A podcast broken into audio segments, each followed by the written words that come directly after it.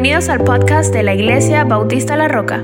Esperamos que sea de bendición para tu vida. Vámonos entonces a Apocalipsis capítulo 3, como hemos estado leyendo. ¿Cuántas iglesias hemos estado estudiando? ¿Recuerda?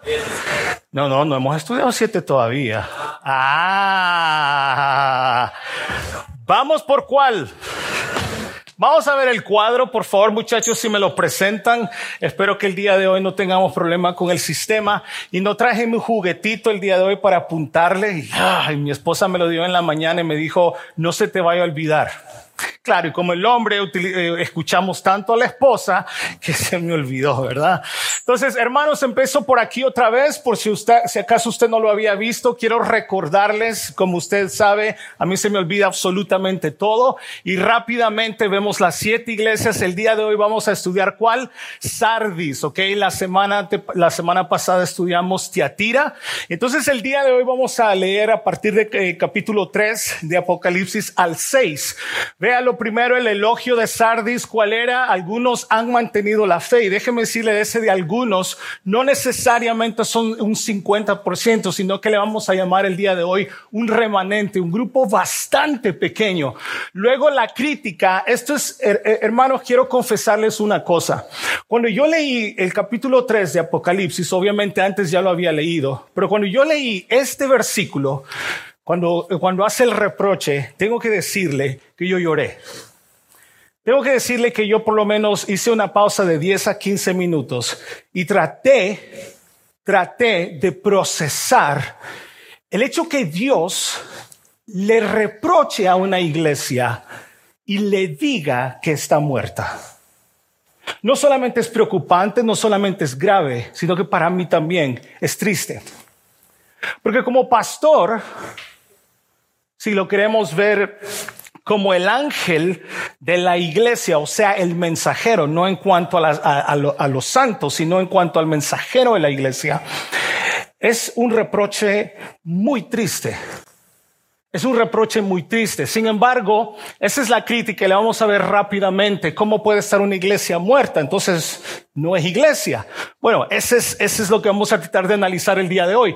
¿Cuál fue la instrucción? Es que mantén la fe. Y quiero que sepa una cosa, mis queridos hermanos, que dentro de la conversación o dentro de la carta, quiero decir, que Juan escribe, llega un momento que le está hablando a la iglesia y llega un momento en el que Dios prácticamente dirige su atención al remanente. Ya no habla más con la iglesia que está muerta. ¿Qué punto tiene hablar con un muerto.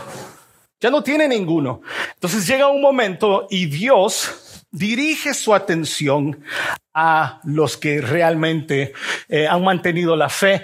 ¿Y cuál es la promesa? Uy, bendito sea el Señor. Denle un aplauso, por favor. A Isaac. A Isaac. Esto, esto siempre me gusta. Isaac, sos mi héroe. José te va a llevar a comer el día de hoy. You're the man, you're the man. Entonces, hermanos, mantén la fe. Esta la promesa, no la hemos hablado todavía, pero vamos a llegar a hablar de todas las promesas y le prometo que no van a ser otros dos meses. Va a ser algo más, claro, aquí donde quisiéramos estar todos y queremos saber más. Sin embargo, vamos a llegar a un tiempo a esto. Entonces, hermanos, eh, una iglesia, eh, Sardis, 3 del 1 al 6, algunos han mantenido la fe, una iglesia muerta. ¿Cuál es la instrucción? Arrepiéntete y fortalece lo que queda arrepiéntete y fortaleza. Lo poquito que queda, lo poquito que queda en la iglesia, rescátalo. Pelea por eso que queda en la iglesia. Y hermanos, déjeme decirle que Sardis estaba en una ciudad eh, que no fácilmente se llegaba. Si usted lee la historia, no era fácilmente como el resto de las iglesias. Es más, no sé si José tenés la otra foto que te envió hoy tempranito. Sí, me la podés mostrar, por favor. Yo sé que hemos visto el mapa de cómo las iglesias se encontraban, pero quiero que recuerde algo muy importante y es cómo las iglesias eh, estaban realmente localizadas. Empezamos por Éfeso, Esmirna, Pérgamo, Teatira, Sardis, Filadelfia, y la Odisea. Se encontraban de esta manera y de esta manera entonces Cristo les escribe a la iglesia. Déjenme decirle que habían siete distritos en Asia Menor y de los siete distritos pues entonces se encontraban estas siete iglesias. Se cree, no es seguro, pero se cree que cuando llegaban cartas se iban de esta manera, se esparcían de esta manera, no así, aunque quizás nosotros lo hubiéramos hecho de esta manera, sino que iba de esta manera. Y quiero que sepa una cosa, mi querido hermano, aquellos que les gusta estudiar y les gusta anotar e ir a la casa a estudiar como debería de ser, déjeme decirle que aquí lo primero que vimos y que el primer reproche fue, has caído, ya no es las cosas, no es lo mismo, tu primer amor. Eso es lo primero. Y estas iglesias se desarrollan por el trabajo de estos, que fue la primera iglesia fundada, una iglesia muy grande, una iglesia muy evangelizadora, y como producto salen las otras iglesias. Sin embargo, el problema de ellos es que habían abandonado su primer amor.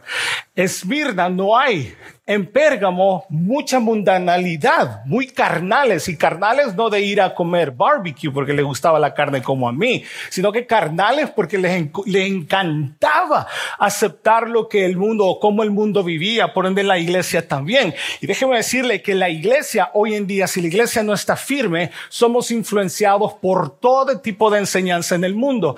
Luego, Tiatira también, ¿se acuerdan la semana pasada que tenían la mentada Jezabel? ¿Se acuerdan? De Jezabel, esa que hacía fornicar también a la iglesia. Primeramente le reclama y le dice, hey iglesia, señores líderes, ¿qué hace esa señora enseñando?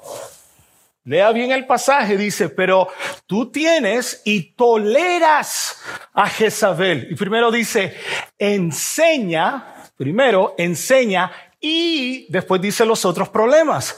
Esta mujer no solamente estaba yendo en contra de la palabra de Dios, en contra de lo que Pablo ya había dicho, sino que también empieza a enseñarle a la iglesia otros tipos de doctrina que les llevaba a fornicar. Y por último, bueno, el día de hoy, Sardis entró un problema más grave. So iban de bueno o no, iban de malo y como dicen en mi pueblo, a peor. Iban de mal en peor. Todas estas iglesias, yo no sé usted a cuál le gustaría pertenecer. Si estas iglesias existieran el día de hoy en Raleigh o en Apex, en algún lugar, no sé dónde usted pidiese, eh, pidiera membresía. Yo quizás me iría para Esmirna, aquellos donde no hay reproches. Pero ese no es el punto de este estudio. El punto de este estudio, de esta predicación, es que usted ve hacia adentro ¿Y dónde usted está parado? ¿Quién es usted? Y sobre todo, si nos vemos como iglesia, ¿quiénes somos nosotros? ¿Seremos nosotros Éfeso?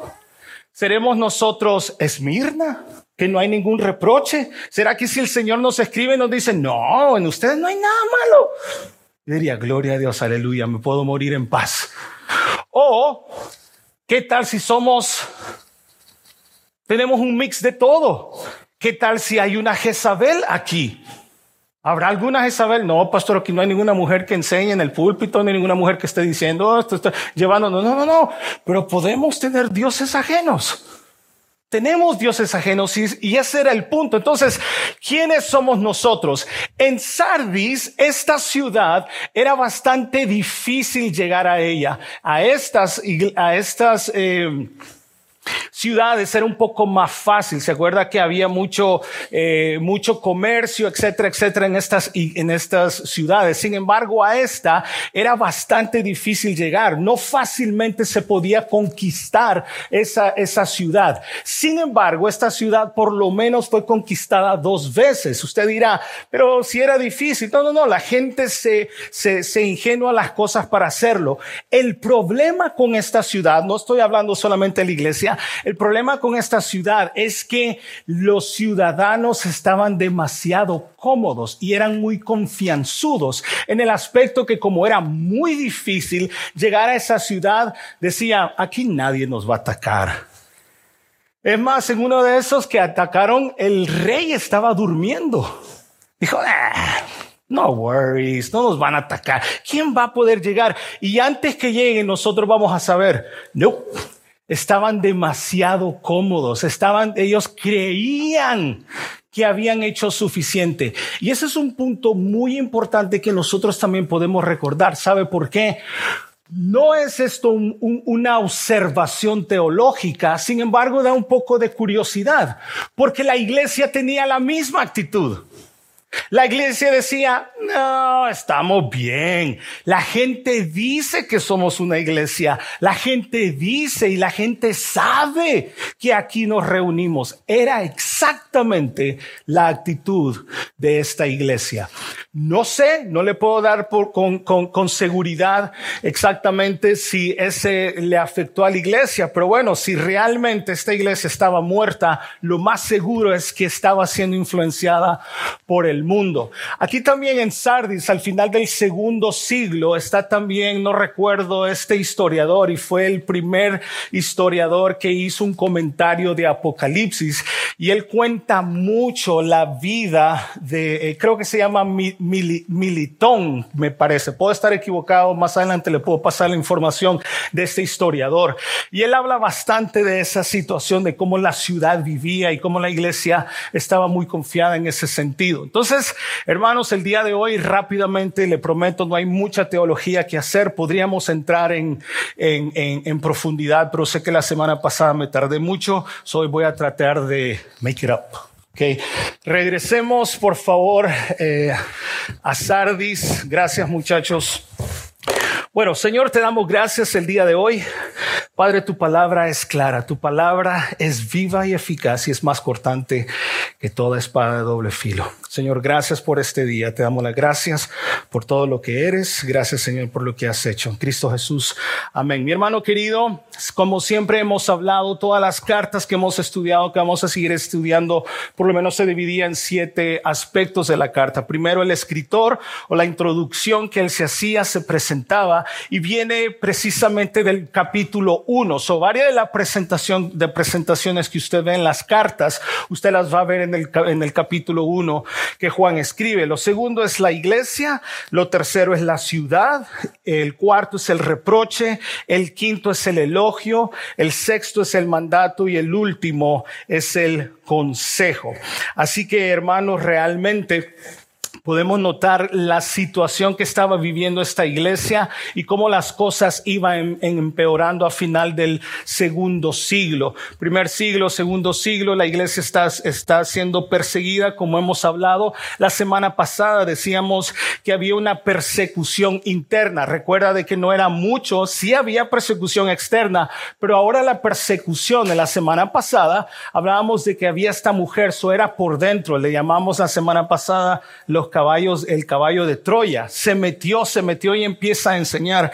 Y si no les molesta, a mí sí me molesta, pero voy a mover esto.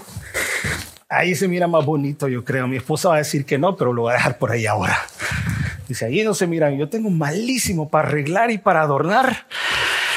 Malísimo, malísimo. Pero bueno, hermanos, eh, decíamos entonces en este caso de que la persecución afuera, la semana pasada estaba dentro, hoy ya ni tan siquiera hay persecución. Ya ahora la iglesia no está siendo realmente perseguida como otras iglesias. Esta iglesia no sufrió persecución como otra iglesia. Y mi pregunta es, ¿por qué? ¿Por qué no había persecución a esta iglesia? ¿Se ha puesto a pensar? ¿Por qué el diablo se va a preocupar por perseguir a una iglesia que está muerta? El diablo no va a perseguir una iglesia que no hace nada. Y sobre todo una iglesia que está muerta en el aspecto espiritual. Hermanos, hay iglesias que tienen una membresía enorme, pero todos son zombies. Le explico un poco mejor. Primeramente, vamos al 3. No lo hemos leído, ¿verdad? No, perdón, ahora lo leemos. Escribe el ángel de la iglesia en Sardis, el que tiene los siete espíritus de Dios y las siete estrellas dice esto.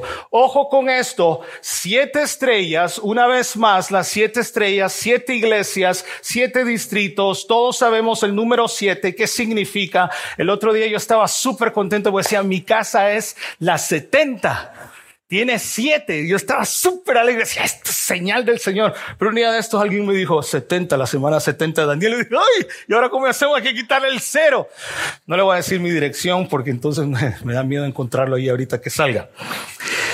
Dice, el que tiene los siete espíritus de Dios y las siete estrellas. Ahora, los siete espíritus de Dios no se sabe exactamente. Hice todo tipo de lectura, busqué por todos lados qué significa esto. Y por lo menos la mayoría de teólogos están de acuerdo en dos cosas. Primeramente, lo que está hablando de los siete espíritus. Isaías habla de los siete espíritus o las siete funciones del Espíritu Santo. Es importante saber cómo el Espíritu Santo trabaja en el creyente o cómo trabaja a lo largo de la historia humana. Entonces, Isaías, por cuestiones de tiempo no lo voy a leer, pero ya se lo voy a dar, eh, realmente le explica eh, estos siete espíritus. La otra cosa también a lo que se puede referir Juan es que todos creo que han visto una menorá, ¿cierto? La lámpara que tiene los siete brazos. Bueno, cada uno tiene también un significado. Sea lo que sea, al final del día todos podemos concluir que tiene que ver con el ministerio, la presencia del Espíritu Santo. Oh, mi hermano querido, ¿y cómo se necesita el Espíritu Santo en una iglesia? Pero, diga conmigo, pero se necesita del Espíritu Santo, debe de estar el Espíritu Santo en una iglesia, pero debemos conocerlo.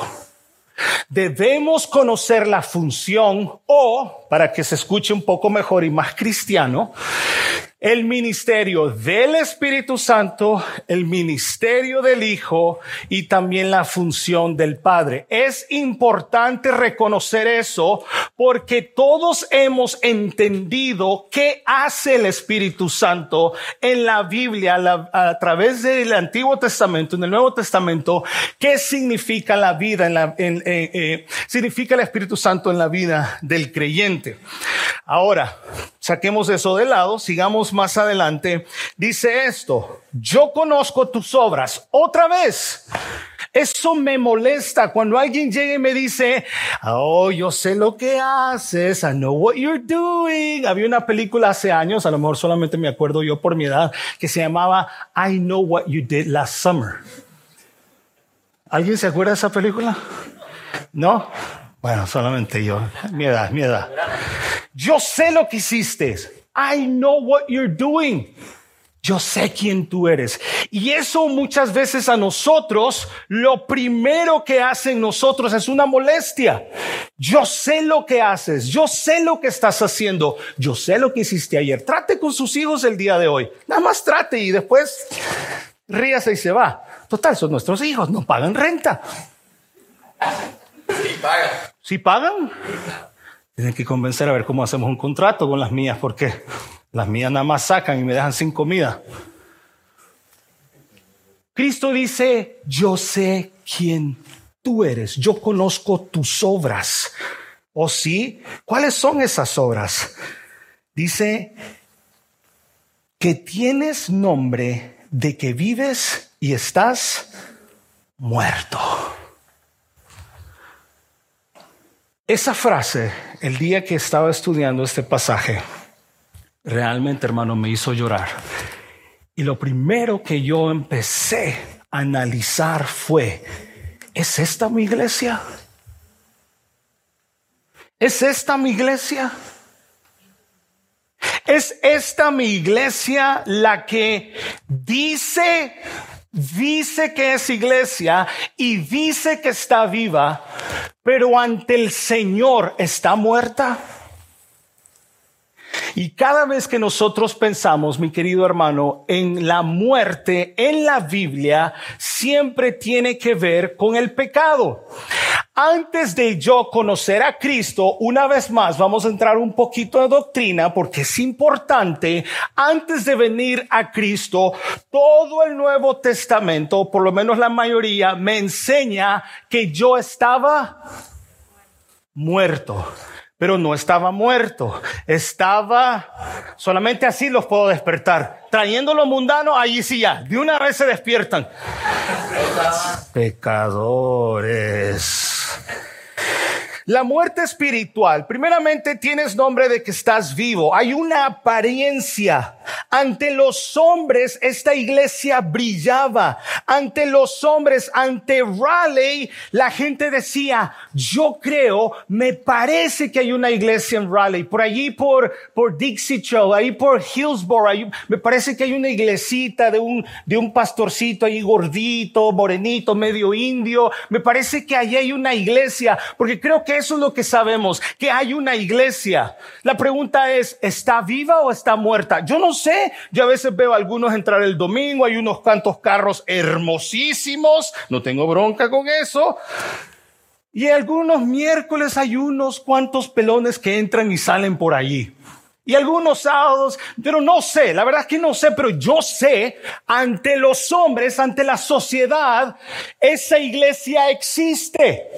Ante los hombres, ¿cuál es el problema? Jesús les dice a la iglesia, dices tú que estás viva, pero estás muerta. Ante mí estás muerta. Quiere decir que tenía una buena reputación de que esa iglesia existía ante los hombres. Sin embargo, mi querido hermano, al igual que tantas iglesias en la actualidad estaba mancillada por el mundo, caracterizada por una decadencia interior y poblada de personas no redimidas que imitaban ser una iglesia. Esta iglesia jugaba a ser iglesia. Esta iglesia le preguntaba a alguien, ¿tú eres cristiano? Sí. ¿Por qué? Porque mire, yo nací en un lugar cristiano. ¿Tú eres creyente? Sí. ¿Por qué? Pues, mi papá me dijo, y mire, yo vengo todos los domingos. Esta iglesia entendía, o por lo menos esta iglesia decía ante la gente que sí era iglesia y que sí conocían a Cristo. El problema es que ese conocimiento no era recíproco porque Dios dice, yo no tengo registro de ti, yo no sé, tú no estás viva. Y los hombres te conocen de esa manera. La muerte en el, en el Nuevo Testamento está siempre relacionado con su causa. ¿Cuál es esa causa? El pecado. El pecado, mi querido hermano. Efesios 2.1, para empezar, el miércoles hablábamos por todos aquellos que no entienden muy bien la naturaleza nueva, la naturaleza vieja. Una vez más, le recomiendo, le pido que lea Efesios 1, Efesios 2, Gálatas y sobre todo Romanos por este problemita de que no entendemos todavía la naturaleza vieja y creemos que alguien es creyente solamente porque dice ser creyente, porque dice estar vivo. Mire, antes de venir a Cristo, si el Espíritu Santo no está en mí, ojo, si el Espíritu Santo no está en mí, yo no estoy vivo. Si yo no he recibido el bautismo del Espíritu Santo que solamente ocurre una vez, pero no la llenura o la consagración, que es muy diferente. Justificación es una cosa, santificación es diferente. ¿Cuál es la diferencia? Ven el miércoles. Ven el miércoles. No, no, es que, es que fíjese que así lo escuché, el youtuber así lo dijo. Así dijo el pastor. No, no, no, no se crean lo que yo digo. No, no, no. Ore, vaya a su casa, ore, abra la Biblia y lea. Porque a mí me dijeron que yo era avión. A mí me dijeron desde pequeño que yo era guapo. Y me lo creí. Fíjense todo lo que quiera, pero me lo creí. Pero como así me enseñaron toda mi vida, no, no, no. ¿Qué dice la palabra de Dios? Yo estaba muerto antes. Yo no estaba vivo. Y hermano, mi hermano hermano, quiero que sepa algo de su pastor el día de hoy. Es de que yo nací muerto y moriré vivo. Yo estoy muy seguro de eso. Yo no sé usted, pero yo nací muerto y yo voy a morir vivo. ¿Saben por qué?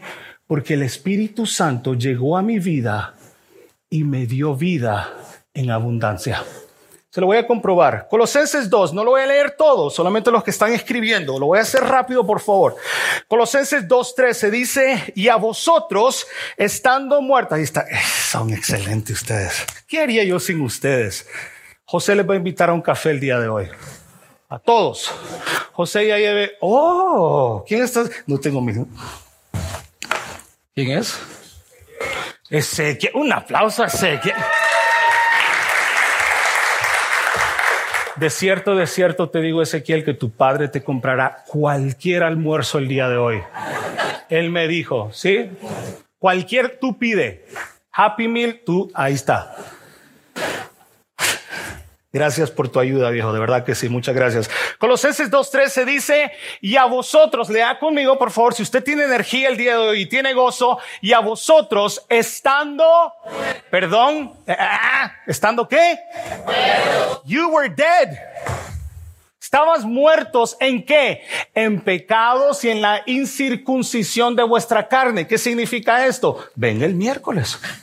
Se lo voy a explicar. ¿Os dio qué?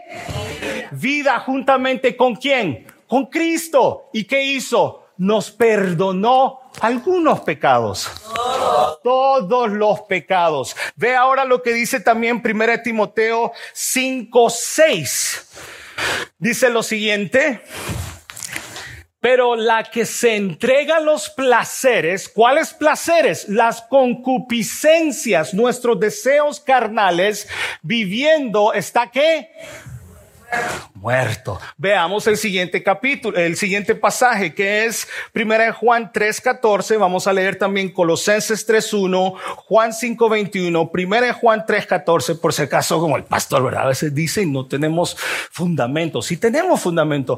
Vea lo que dice Primera de Juan 3:14. Nosotros sabemos que hemos pasado, lea conmigo por favor, muerte a en que amamos a los hermanos. El que no ama a su hermano permanece que Ahora, cuidado con esto, hermanos, porque todo el mundo le choca cuando le dice, ¿quién eres tú para decir que yo no soy creyente? ¿Quién eres tú, pastor, para decir que yo, que yo, yo sigo muerto? ¿Quién eres tú? No, no, no, no soy yo, es la Biblia. Y en toda primera de Juan, usted va a encontrar las evidencias de una persona que camina en la luz. No soy yo quien lo digo. Primera de Juan dice, nosotros sabemos que hemos pasado de muerte a vida. O sea, nosotros sabemos que somos vivos cuando, cuando nosotros amamos a los hermanos. Si usted le cuesta amar, si usted odia, si usted no ama a, los hermanos, déjeme decirle que quizá, maybe, usted todavía sigue muerto. Ojo, no quiere decir que usted se va a llevar con todo el mundo. Mi papá me dice siempre, hijo, no somos moneditas de oro para caerle bien a medio mundo. Eso se entiende. Nuestra naturaleza pecaminosa. Sin embargo, hay una diferencia. Hay una diferencia en la vida del creyente. El que no ama a su hermano permanece en qué? Colosenses 3.1, vea lo que dice, por favor. Gracias, hermanos, a los que están escribiendo y que van a estudiar en su casa. Colosenses 3.1 dice, si habéis pues resucitado con Cristo, que dice, buscar las cosas de arriba donde está Cristo sentado a la diestra de Dios. Fíjese bien, si habéis, para que usted lo entienda mejor este pasaje, como dicen en mi país, if, if, de verdad que la envidia es grande. Si tú, si tú has resucitado, si tú eres una nueva criatura, tú vas a pensar más en las cosas de dónde. ¿Y si no? ¿Y si no? You're dead. ¿Está muerto? Y anda en otra parranda. Veamos el otro, el otro pasaje bíblico. Juan 5, oh no, no, bueno, sigo en Efesios 5.14, perdón Ezequiel, eh, Efesios 5.14, por esta razón dice, despierta tú que duermes, ojo, y levántate de entre los muertos y te alumbrará Cristo. Aquí vamos otra vez con la luz. Siguiente pasaje, dice Juan 5:21, dice, porque así como el Padre levanta a los muertos, ojo con esto, no voy a entrar en polémica otra vez, pero este pasaje me da muchas cosas que entender hermenéuticamente. Dice, porque así como el Padre levanta a los muertos y les da vida, así mismo el Hijo también da vida a quién? Perdón, ¿a quién? Perdón, ¿a quién?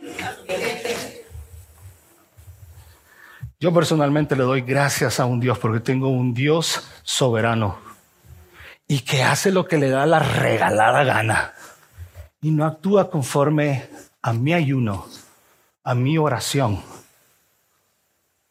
a lo que yo quiera. Vamos a entrar en un momento a un estudio de oración y un estudio de ayuno también. ¿Qué significa eso? ¿Quieres saberlo? Vengan los miércoles.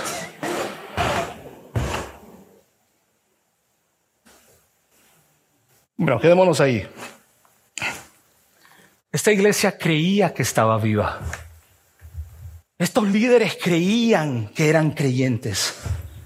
Estos creyentes tenían un mal concepto de la salvación.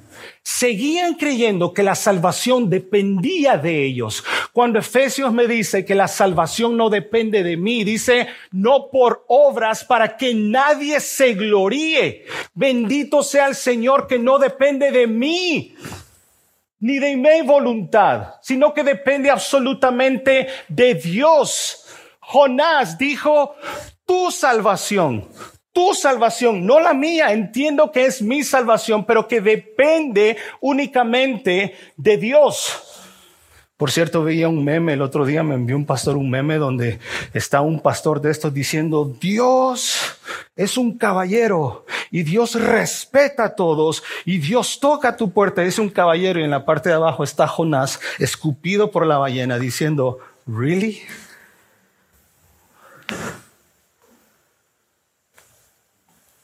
Pero el punto aquí importante, mi amado hermano, es que es Dios quien da vida, que antes yo estaba muerto en mis pecados, en mis delitos, en mi concupiscencia, y Dios puso su Santo Espíritu en mí y me dio vida y ahora soy una persona diferente. Ojo, no soy santo, sigo batallando. Hay una diferencia entre el hombre que no conoce a Dios y el que sí ahora es vivo.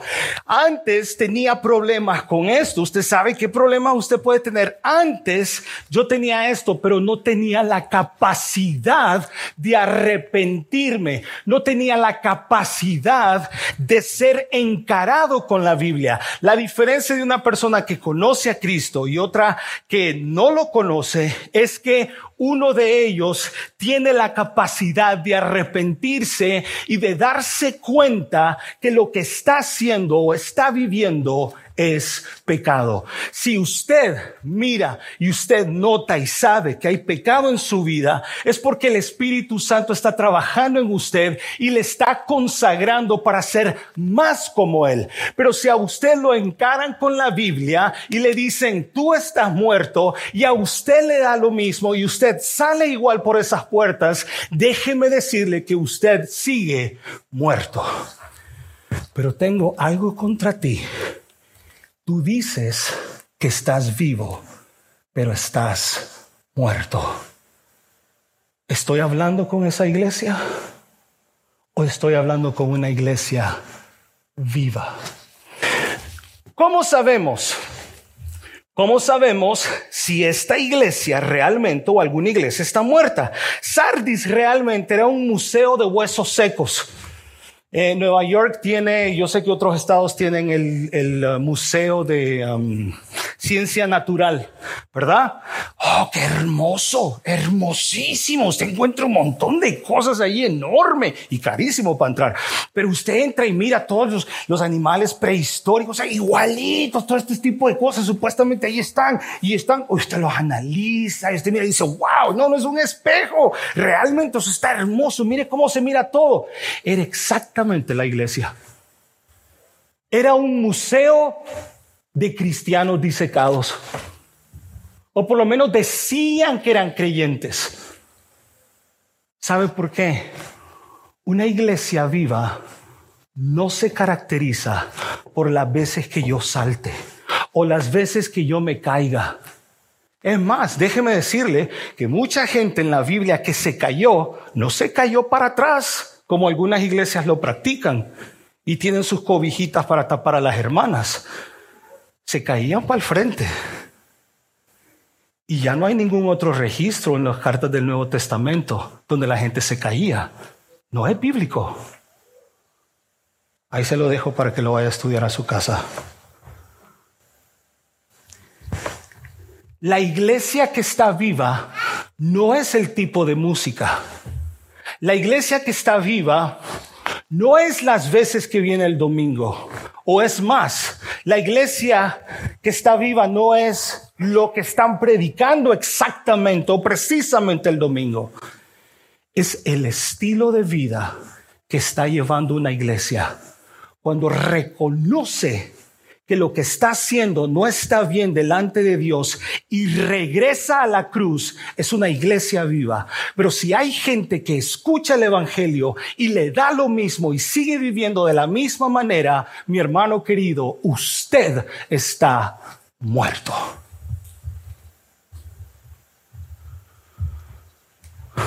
Una iglesia está en peligro cuando está satisfecha con descansar en sus logros pasados esta iglesia en algún momento la iban a cerrar. Aquí creo que hay unos hermanos que pertenecieron antes que yo llegara. Cuando a mí me llamaron, creo que habían cinco o seis personas nada más. Y nos, reuníamos en un, en una, en la parte de, comida de una iglesia americana, en, en el lado donde ellos comían. Con siete. Recuerdo que Estefanía tenía dos añitos, tal vez un año por ahí. Y empezamos a trabajar y se unió hermanos. Y ahora usted gracias a Dios está aquí, un buen domingo, tenemos un buen grupo. Así pensaba esta iglesia, en sus logros pasados, pensaba en su asistencia, pensaba en los programas que iba a hacer, programa, eh, eh, eh, pensaban en las cosas que ocurrían dentro del servicio. Una iglesia está en peligro cuando está más preocupada en las formas litúrgicas que en la realidad espiritual. ¿Por qué el pastor predica así? Porque tenemos que aceptar la vida espiritual de la iglesia. Porque debemos de aceptar que hay muchos matrimonios que no están caminando bien y que no están agradando al Señor. Y esa es una realidad espiritual, la cual muchas iglesias no quieren confrontar. Es más, hay unas iglesias que abren ministerios de divorcio Sí, conozco iglesias que tienen ministerios de divorcio. Vengan, vengan, todos ustedes. Una manera de atraer al mundo. Una iglesia que está en peligro cuando se preocupa más por las cosas materiales que por las espirituales. Una iglesia está en peligro cuando está más enamorada de, eh, de sus convicciones personales que de la palabra de Dios o de esta palabra misma.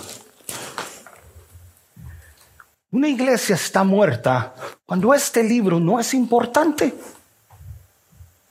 Nuestros jóvenes están muertos cuando entienden que este libro solamente es una ley en la casa porque si no me quitan lo que me han dado.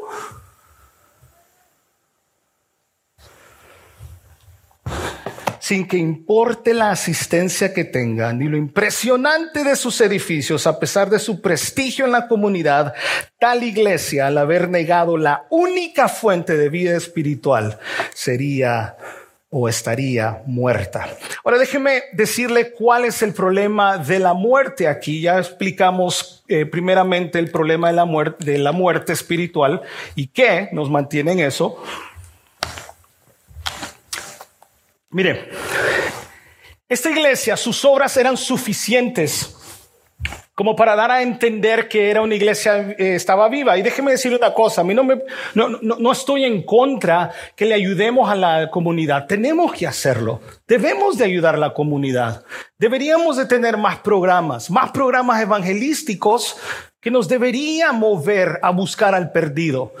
Deberíamos de representar a Dios como debe de ser. El pastor no es el único que debe de mover un grupo de ministerio. Toda la iglesia debería de, evangelizar, ya que ese es el mandato del Señor. Sin embargo, aquí lo que nosotros vemos, dice tus obras, vaya conmigo de regreso al, al, 3, al pasaje principal.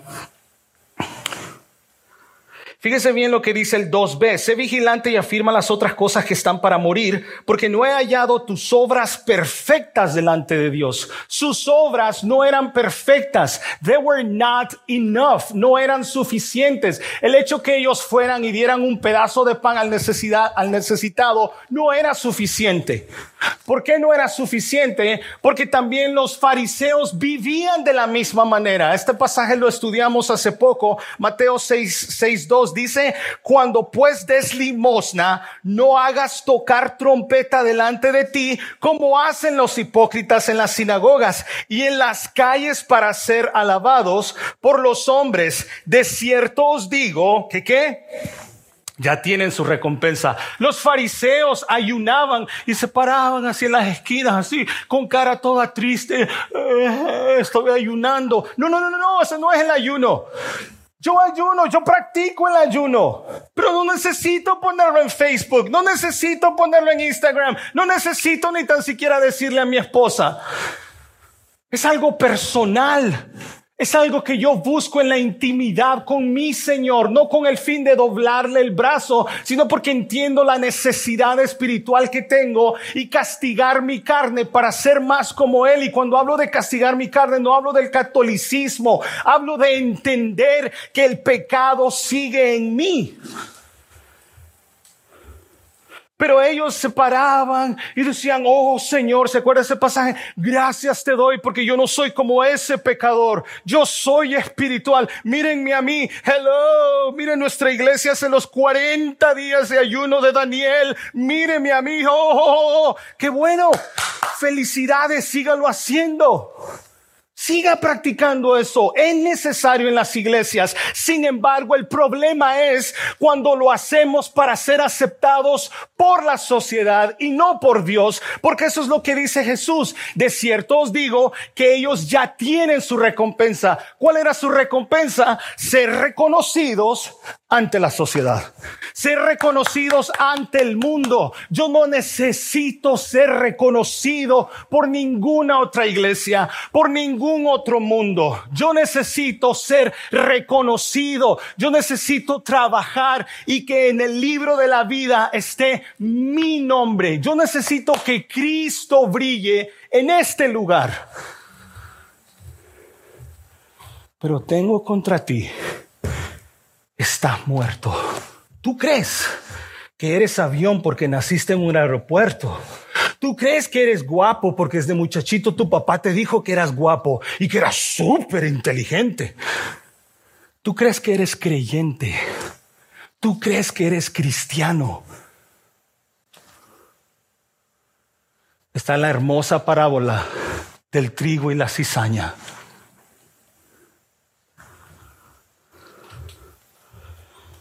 Efesios 2, 8 al 9, porque por gracia habéis sido, por gracia, eh, perdón, pero por gracia habéis sido salvados por medio de qué? De la fe. Y esto no es de vosotros, sino que es don de Dios, no por obras para que nadie se gloríe. Esta iglesia estaba lleno de cadáveres espirituales.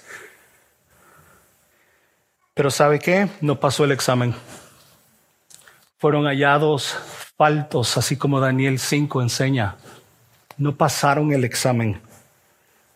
Mi hermano, necesitamos que el Espíritu Santo traiga vida a la iglesia.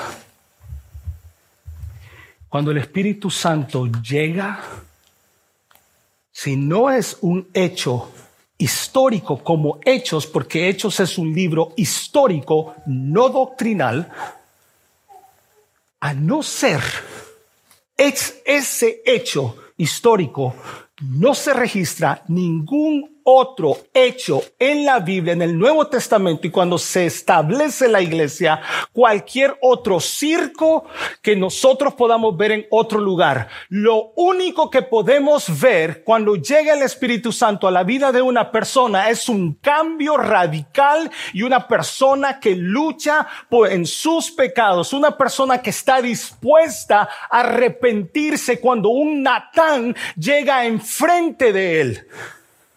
David mató, David se acostó, David embarazó, David hizo esto, David era Aragán, David hizo un montón de cosas. Y cuando llega Natán y le dice, oye David, fíjate que yo te, yo te puedo decir una historia muy bonita, David, una historia hermosa. Fíjate que habían dos hombres, uno de ellos tenía un montón de ovejas, montón por todos lados, pero había uno pobrecito, un, un, un salvadoreñito por allí chiquitito, flaquito, y con una así, una la oveja, y ahí estaba. Y entonces este hombre quería hacer un banquete grande para su amigo que llegaba. Y de repente dijo, ¿sabes qué? Me, me voy a robar esa oveja, esa oveja para mí, teniendo un montón de ovejas. Y se para David queriendo hacer justicia. Y dice, ese hombre debe de morir, tiene que morir ese hombre. Y Natán le dice, ese hombre eres tú.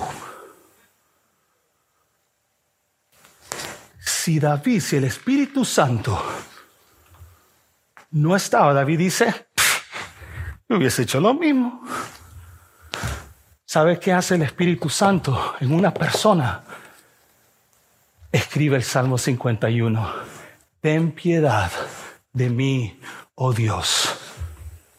Eso es el ministerio del Espíritu Santo. ¿Batallamos con pecados? Claro que sí. Dice Filipenses que la hora terminará cuándo? No estoy seguro, dice. En el día de Jesucristo. Estamos en un proceso. Créalo, we're in the process. It's going to take some time. Yes, but we'll get there. Llegaremos. Por último, mi querido hermano, el elogio hay un remanente. Dice, hay unos que no han manchado sus ropas. Si usted lee la historia de todas estas ciudades, esta ciudad se, eh, eh, eh, se orgullecía porque ellos fueron los que inventaron o sabían teñir ropa. Yo me acuerdo que cuando estaba en high school, hace poco,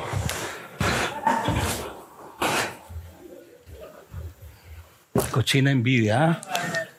Gustavo, ten paciencia, por favor.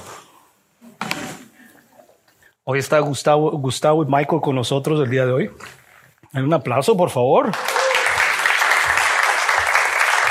Como vimos la semana pasada, Michael es hijo de Angie y Gustavo es hermano de Angie, es el tío de... No sé cómo está la cuestión ahí, ya después usted cuando hable le pregunta. El tío de Michael, gracias por venir el día de hoy, muchachos. Él vive en Massachusetts. No eres de los Red Sox, ¿verdad? Fuera. Fuera de aquí. ¿Cómo es posible? Tengo un, tengo un de Red Sox aquí y otro de Astros. No, esto es... Sigamos. Mira, hermanos, esta iglesia eh, cuando la Biblia dice, voy rápido porque ya tengo que terminar, la palabra manchado viene de moluno, que significa manchar, amancillar, embarrar o contaminar. Era una palabra que se habría conocido o sido, había sido conocida para los lectores en Sardis debido a la industria de teñir lana que había en la ciudad. Vestiduras simboliza el carácter de las escrituras. Es importante saber eso, porque le iba a decir cuando yo estaba en high school, cuando le veía los jeans, perdían su color, compraba aquel polvito. Ah, no era el único yo. Ah, compraba aquel polvito, agua caliente, echaba los jeans y, ah, ¿verdad? Tenía más el jeans y salía peor que como entró. Nunca funcionaba esa cuestión. Porque no le echaba sal.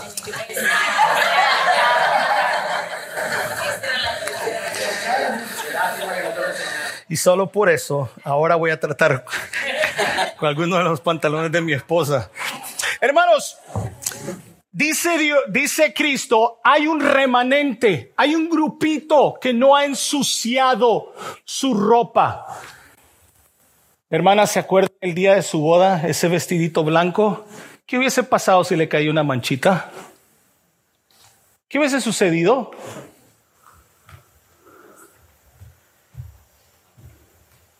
Pero Dios dice, hay un grupo, hay un remanente. No sé si está en el lado izquierdo o en el derecho, o no sé si es un mix, que no ha manchado su ropa.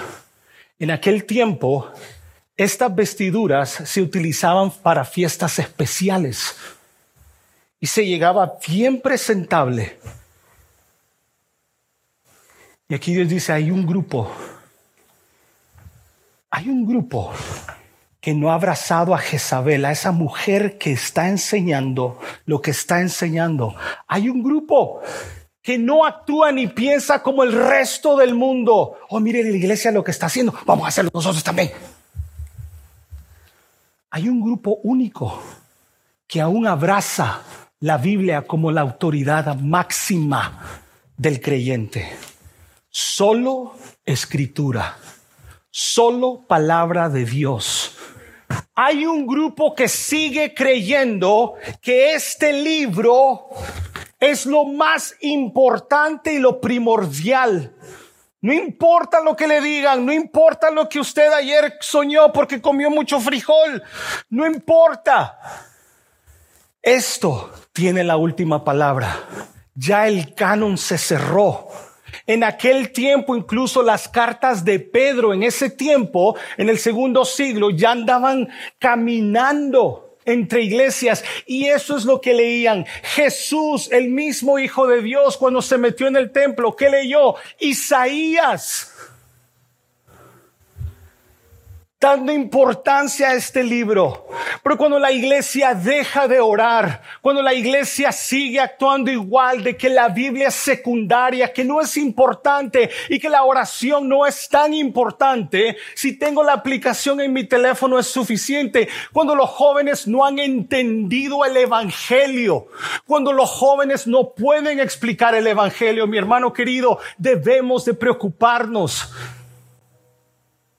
cuando mis muchachos de la iglesia, permítame por favor decir mis muchachos, mis jóvenes, no dan importancia a esto, no dan importancia a la oración, una de dos, o no lo aprendieron en casa o todavía no lo entienden.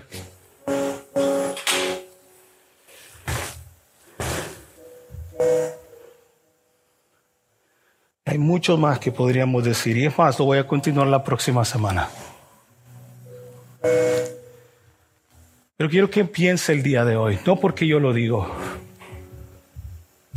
Somos nosotros Sardis, líderes. ¿Están mis líderes aquí? Evaluemos. ¿Tenemos una iglesia muerta? ¿Tenemos una juventud muerta? Está el Espíritu Santo acá y no porque se sienta. Ese romanticismo espiritual, aquí se siente el Espíritu Santo. En otras iglesias no se siente. No, señores, no es de sentir. Es de entender la palabra y qué es lo que está haciendo. Si el Espíritu Santo está aquí y esto ha caído en un corazón de una tierra que produce yo le garantizo, no porque sea Alex Rodríguez o el pastor, sino porque la Biblia me dice que su vida nunca más será igual, que el chip que usted tenía de sus concupiscencias, de su orgullo, cambian automáticamente. Necesitamos familias renovadas. Necesitamos hombres comprometidos, hombres que se den por el Evangelio, hombres que puedan decir, yo estoy dispuesto a morir yo estoy dispuesto a servirte, Señor. Yo estoy dispuesto porque yo estoy vivo y ahora puedo reconocer que tú tienes contra mí no solamente que he abandonado mi primer amor, sino que también, Señor, estaba muerto y ahora estoy vivo. Ahora vivo, ahora soy nuevo, soy una nueva criatura porque tu Espíritu Santo me ha sellado. Allá en los pueblos de ustedes a las vacas, agarran un sello y hacen...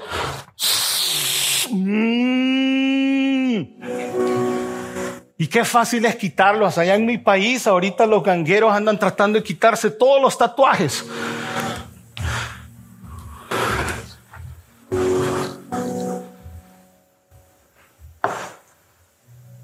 Y no pueden. Cuando el Espíritu Santo sella, no quita. La salvación no depende de mí. Bendito sea el Señor. Porque a veces hasta mis hijas pierdo y no sé dónde están. Imagínense qué pasaría con la salvación. No depende de mí, depende de Él. Y eso trae paz a mi corazón. ¿Somos iglesia bautista Sardis o somos iglesia bautista establecida en la roca, en la única roca que trae salvación? Pero esta iglesia no puede seguir edificada en la arena. Creer cualquier cosa que nos digan allá afuera, porque así lo hace y lo dice todo el mundo. Es fácil decir, no, no, no. Es lo que este libro, este, este libro bendito, este libro que muchos dieron su vida para que nosotros lo tuviésemos abajo del sillón, abajo de la cama, agarrando polvo. Este libro Muchos dieron su vida para que usted lo tenga en sus manos. Este precioso y santo libro que tiene el corazón de Dios es todo en la vida. No necesito nada más. No necesito un profeta, no necesito un apóstol. No necesito a nadie más que este santo libro. Esto es todo lo que necesitamos, mi amado hermano. Pero tengo contra ti que dices que estás vivo, pero estás muerto. De cierto, de cierto te digo que ya tienen su recompensa. El que tiene oídos, que oiga.